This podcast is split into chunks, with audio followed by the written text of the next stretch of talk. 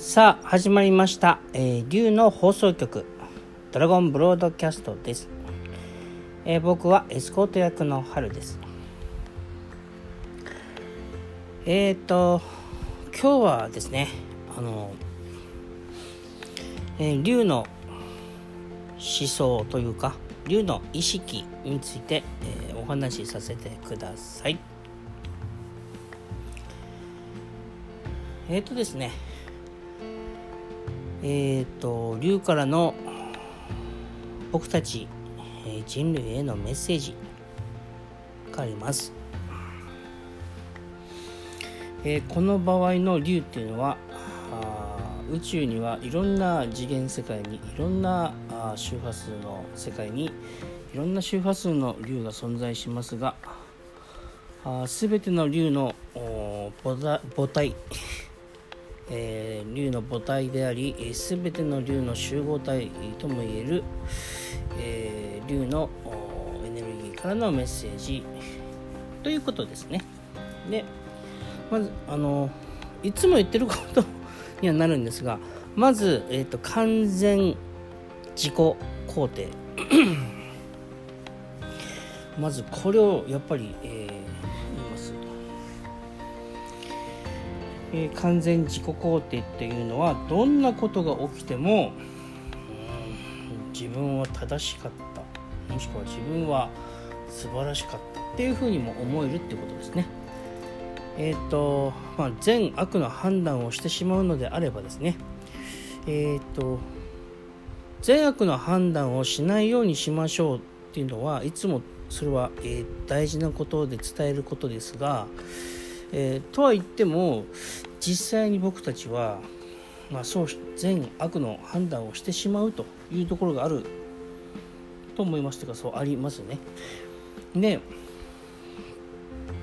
その場合はどうすればいいんですかっていうと善悪の判断をしないようにしましょうねっていうことも一つの提案ですけどでも今できない状態でどうすればいいですかってなったらじゃああの判断してしまっていいってことになりますね。矛盾しているじゃないかと思う人はあの言葉というものに縛られ、えーないでほしいなと思いますね。でそれすらもですよ。いつも言うことですけどどんな素晴らしいことでもそうじゃなければいけないとしてしまうと一気にね、えー、と美しい周波数が崩れますから、えー、とそういう意味でですねえー自分を肯定するという、肯定とか否定とか正しいとか悪いとかって考えを手放しましょうっていうのはありますけど。でも理想論で終わってしまわないように。そして、えーその状態に行くための方法としては、えー、と自分を認めて自分を肯定する。自分は正しいというふうにしていく。そういう癖をね、えー、とつけていただきたいなと。そうするとやがてノージャッジメントに行くという話なんですけどね。えー、とどうして自分を認めると自分をまあ甘やかすとって言葉でもいいですよ。ね、えー自分のわがままを許すとでもいいですよ。するとどうして、えー、と善悪の判断なくすなくなるようになるんですかっていうと自分のわがまま自分が許してあげてください。てかわがままなんてないんだよって自分を認めてあげてください。そしたらやがて人のことも許せるようになってきます。自分を許してるとね。つまり自分がどんな時でも自分のことを許してると自分ばっかり許してんのに他の人は許さないの？ってなった時にいやいやそんな許そんなことないよ。みんなも許すよっていう気持ちがどんどん強くなっていくんですよ。自分が自分を許してるとそれって自分が自分を癒してるってことだから癒されてくると人のことも許しやすくなってきます。人のことも癒しやすくなってきますよ。逆だと怒んないんだよね結構ね。自分は、えー、と自分のことを許さない。ね。でえー、となんかそれはなぜかっていうとなんかとらわれ幻がんですよね。なんか幻を信じていてその幻がこうしなきゃいけないよと。こうじゃないのはダメなんだ。みたいな考え方があった時にそれをもとに自分ああ自分ってダメなのかなっていうふうに思うんだけどそこの中で頑張ってうまくいってる人のことはじゃあそれは素晴らしいと思おうとかもしくはそういう人を見習おうってする中でそうじゃない自分は許さずそう頑張ってるなって自分が感じた人ですよね。実際は分かんないけどね。そう感じた人は素晴らしいってしてると結局自分がいつも自分のことダメ出ししてるわけであってそれはフラストレーションですよ。それは楽しくない方向になっちゃうんだよね。それは学校も会社も行きたくなったり人生虚しくなったり、まあ、いろんな問題が出てきたりする要因になるということですけどね、えー、だから自分を許すとみんなに発展するんですよね。他人を許して自分を許さないと俺は自分のことを許したいのに我慢してるんだよと。許さないで。それは自分が正しくないって思ってるからさ。俺は自分に誠実なんだ。だからさ腹立ってるんだよとか。だからなんかイライラするよとか。だからなんかなんか虚しいよとか。だからなんか寂しいよって状態の人に許してって言ってもそんな人のこと許す余裕はないじゃないですか。そりゃねえそりゃああとありませんよ。だから自分を許してそして、えー、自分を認めて、え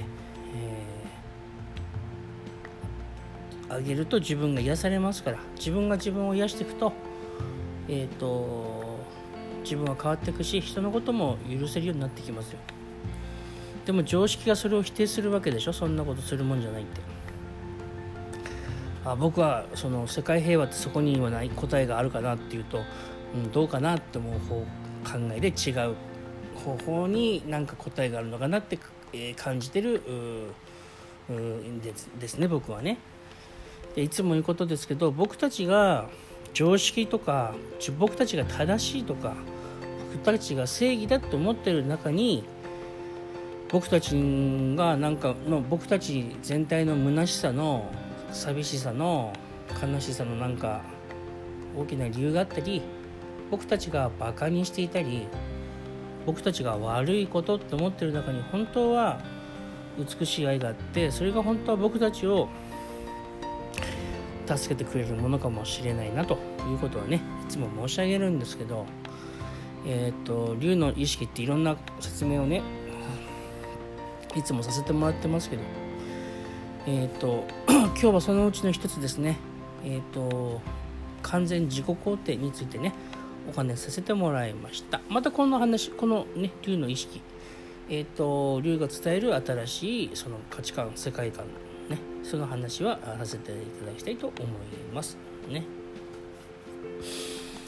えっ、ー、とこのことに関してその竜の思考とか竜の思想か竜の思想とか竜の意識の使い方みたいな話っていうのはえっ、ー、と人をコントロールしてる人たちにとってちょっと都合は悪いかもしれないんだよね。コントロールできなくなるからさ。だからその人たちにとってはあの嫌な思想とか嫌な意識かもしれないけどでも世の中ってそのコントロールされてる人がほとんどでその人たちがすごいフラストレーション抱えて生きてるわけですよね。世界平和ってそこからある始めるんじゃないって思うんです、えー一部の人の一部の人たちだけの世界じゃなくてみんなが充実した楽しい生き方ができる社会が大事だと思うんですよ頭のいい人たちが褒めたたえる世界とか美しい人とかかっこいい人が褒めたたえられる世界とか世渡り上手がな人が褒めたたえられる世界とかそれもねある素晴らしいと思うんですけどでもそうじゃない人が世の中ほとんどなんですよ。ね、だからそういう人たちを素晴らしいっていうふうに褒めたたえるように僕たちはあの教えられてるというかそうしているんだけどそういうそれも素晴らしいことですけどね。みんなのために役に立ってるね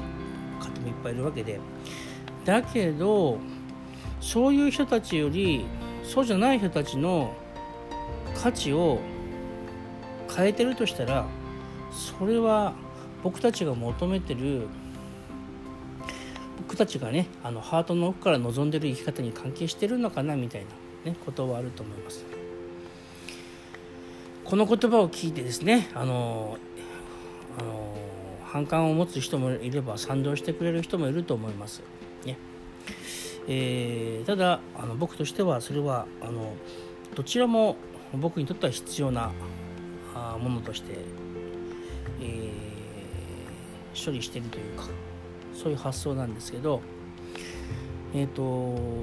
今は何て言うのかな僕たちって今の僕たちって偏見でいっぱいだと思います。それも実はやっぱり自分たちを苦しめてる要因かなと思います。えっ、ー、とカラスドブネズミゴキブリ名前聞いただけであのなんかちょっとネガティブなイメージを持つということは社会から刷り込まれたそれはえっ、ー、と刷り込みですね。社会から教わあの教わった偏見ですね。だけどカラスやゴキブリやドブネズミは何かの僕たちの役に立ってくれてるかもしれない。僕たちに迷惑かけてるって僕らが思うこともあるかもしれないけどでも実は僕たちに役に立っている僕たちだけじゃなくてね僕たちだけっていうか人間だけじゃなくてみんなの役に立ってるかもしれない。僕今47歳ですけど僕らの世代が僕が高校生ぐらいの時にすごい流行ったバンドでブルーザ・ブルーハーツってバンドがありましてえー、ねあの今の40代50代の人はあの好きな人多かったんじゃないかな。今も好きな人いるのかもしれないけど「リンダリンダ」って曲が有名な曲がありますね。トレイントレインって曲も有名ですけど。あなんかどっちも名前 2回繰り返してますね。えー、あの「リンダリンダ」って曲は歌い出しが「ドブネズミみたいに美しくなりたい」っていう歌詞があって。あのなんとなくね当時は聞いててあのなんとなく意味が分かる感じがする。なんかどうしてか説明しろって誰かに言われたらその時は答えられなかったと思うけどえー、っとそのでも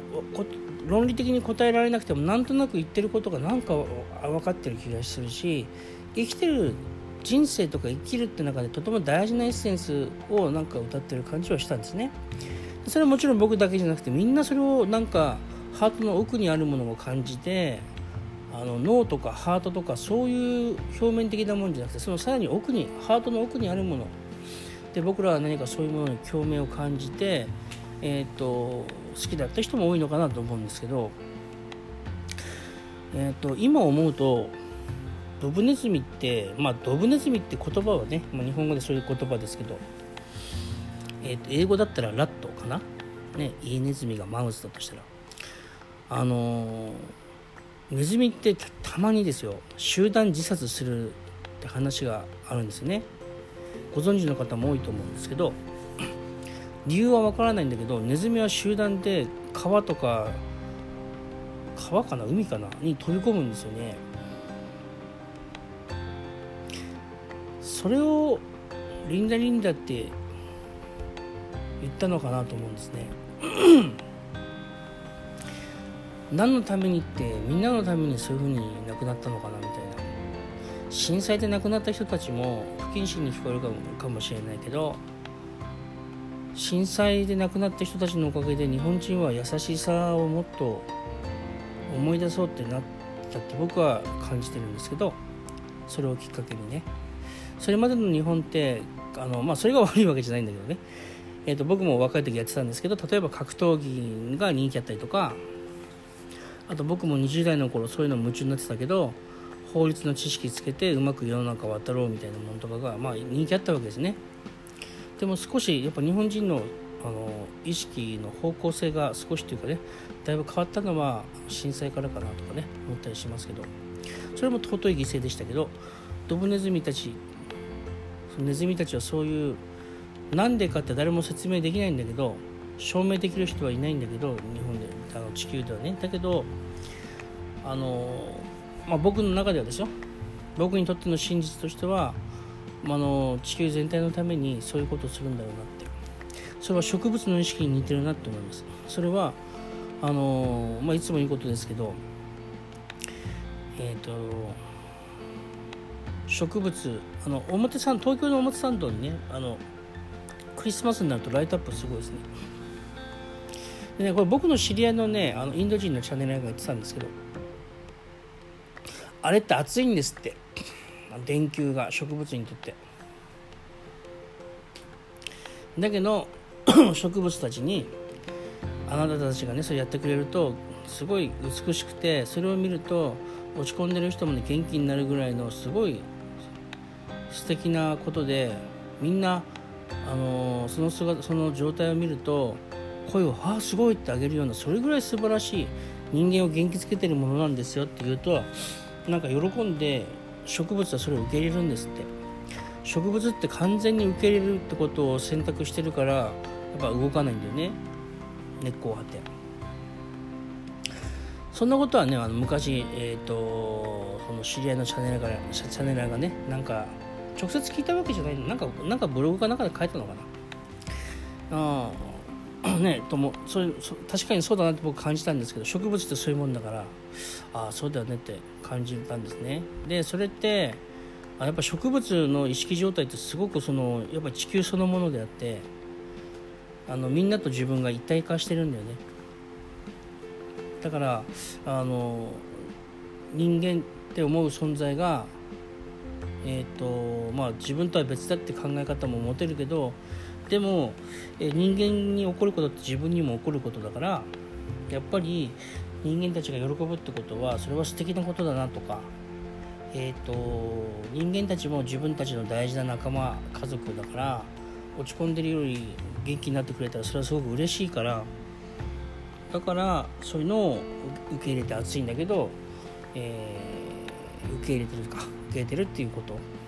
ていうのとドブネズミたちが水に突っ込んであの川や海に飛び込んでなくなっていくっていうその愛っていうのはなんか似たものがあるなっていうふうに感じましたね。で僕らが思ってるネズミっていうのは食べ物を食い散らかしたり病気病原菌をまき散らかしたりっていうそういう怖いイメージでね、えー、でも人類は気づいてないんですよね。例えばペストっていうのはあのネズミのせいで、えーと、広まったってなってますけど確かにそうかもしれないんだけどでもじゃあその原因は何だってなってくるわけですよね。ネズミはもともと世界中にいっぱいいたわけで。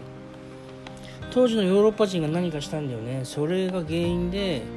えーと、ネズミを原因に媒介して人間は自分に跳ね返ってきちゃったと思うんですよ。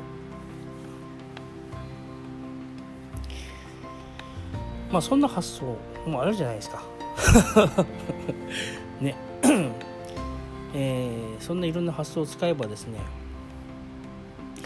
自分の偏見で少し変えることができると思います、ね、偏見っていうのが僕らが信じてる幻で幻が僕たちに恐怖を与えてます。で恐怖で僕たちは人生を苦しんでる。だから人生を変えるには恐怖をを手放そうっていう人はあのいっぱいいると思うんですけどその通りです。ね、ただあの恐怖消そうと思って消えないでしょ多分心配してる人に心配しなくていいんだよって言ったら「あ分かりました心配しなくなりました」ってやっぱりならないじゃないですか。で心配してる人は幻を信じてるから心配してるわけですよ。でそれを心配しなくていいんだよって思ってる。抵抗する人はそこで頑固に抵抗する。頑固がいいっていう考え方も昭和の生まれの人持ってる人も多いしね、頑固は美しくて素晴らしいって考えもあるからそういう人はかたくなに抵抗するから。その場合は長長引くけどでも、まあ、それすらもその人のペースなん魂のペースだからいいんですけど。ね。僕らが持ってる偏見を偏見という幻ですね。それをあの誰かのお手伝いをしたい人は手放してもらうためにじゃあ自分はどうしようって工夫するところからあなたの愛が拡大していくしあなたの魂の美しさや輝きが増していく。どっかの知識をただ使うだけではないですね。あの自分でその何かのどっかで得た知識をもとにでもいいんだけど工夫してそれを広げるってやり方をすれば、え、自分に対しても誰かに対しても人生を変える力は十分ありますよね。それと同時にあの、まあ、それを変えようという男性権利的な働きですけどこの女性権利的に力も必要で女性権利的な作用エネルギー作用も必要でかといってそれに躍起になっちゃうと自分がちょっと疲弊して疲れて頑張りすぎちゃうとおかしくなっちゃうからそこはそういう意味で進めなくていいんだよと。ゆったりして自分のペースを崩さないでさ無理せずやってこうよっていう形も必要ですよね両方ね今日は完全自己肯定だけの話をしようと思いましたがそのためには偏見が邪魔しちゃうみたいなんで偏見を手放そうみたいな話をあさせてもらったらもう20分も過ぎてる。お結構時間経ったね。またお会いしましょう。また明日。あね、えー、放送させてください。あとですね現在あのレインボークロスのマリアさん。ね僕一緒にお仕事をさせてもらってますね。もう7年ぐらいですかね。なんだかんだで。あっという間そんそんなぐらい経ちましたね。えっとマリアさんがね今インスタでインスタライブってやつやってます。ね。それがあの今すごい好評ですよ。でね8時からやってるんですよ。朝8時からリアルタイムでやっていてリアルタイム30分やってるのかな？リアルタイムで聞けない人は別になんか録画されてるんで見直せるんですけどあのそれもね素晴らしいと思います。内容がいいからそれでも十分素晴らしいんだけどリアルタイムで見ると、まあ、そのなんかこの、えーと、チャットというかそれであのメッセージやり取りできるしねだからその時の臨場感ってすごい高いんでできればねリアルタイムでねあのご覧になってください。朝一番にマリアさんがすごいあのテンション皆さんをねテンション高めというかあの皆さんに元気ですね。皆さんの元気を活性化するそんな人生を前向きにですね人生への活力をね高めてくれる放送をしています。ね。僕今の7時50分ぐらいに今話してますけどもうちょっとしたらね始まります。それとですねあのえーと、週分の来週ですね来週の火曜日からあの、まあ、僕もマリアさんもそうですけどあとねあの僕たちに賛同してくれる人たちと一緒に、えーと、YouTube でヒーリングのチャンネル癒しのチャンネルを作りました。で始まるのが来週の22日の火曜日。で今はプロモーションっていうかあの、えーと、その紹介動画みたいなのをちょこちょこと予告動画みたいなのをちょこちょこっと各自それぞれで出してます、ね、よかったらご覧そっちもねご覧になってください。えっ、ー、とねヒーリングシンフォニー出てくるね。ヒーリングシンフォニー。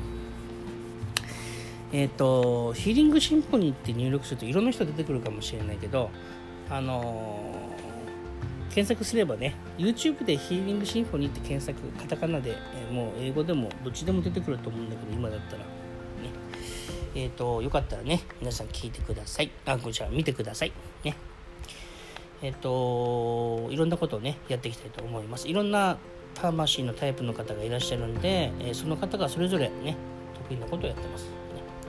あとね曜日ごとに担当があの違うんですよ。あの僕子供の頃聞いてたオールラジオのね「オールナイトニッポン」みたいに曜日によって担当者がね違うんです。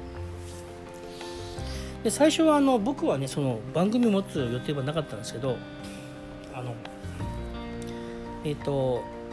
裏方でみんなを全部支えようかななんてねヒーリングシンフォニーで思ってたんですよ。えっ、ー、とでも予定の人がね,、えー、とね3人4人ぐらいの人がねえー、途中で「ああやっぱちょっとなんか無理です」とかいう感じになったんでじゃあ僕やりましょうかってねやってるんですけど。ヒーリングシンフォニーってもともとねチャネリングでやることになったんですよ。そういえば。ねオンラインサロンもそうだけどね。えっ、ー、と動画もねそうなんでありがたくやらさせてもらっていますが、えっ、ー、とヒーリングチャンネルも皆さんご覧になってください。ね。えっと僕のヒーリングチャンネルで僕の番組ではですねあのなんだっけ。あの今言葉使ってますけどねラジオだと。でも動画だとその喋らなくてもいいよくて伝わるとこもあるでしょ。映像で。で言葉を使わないで伝えるってこともすごくできるんでそれをなんかいろいろやっていきたいななんてね思ってます。もちろん喋ることもあるんだけどね。えっ、ー、と皆さんの心の皆さんの意識の、えー、変化成長というか、ね、そのためにね役に立ってもらえたらなと思います。キャッチしなくていいっていうこと。幻は手放していいっていうこと。ね。そんな感じでえー、終わろうと思ったけど長話追加したけど今度こそもう今日はこれでおしまいなんでまた明日お会いしましょう皆さん。ね、えー、それではまたお会いしましょう。ありがとうございました。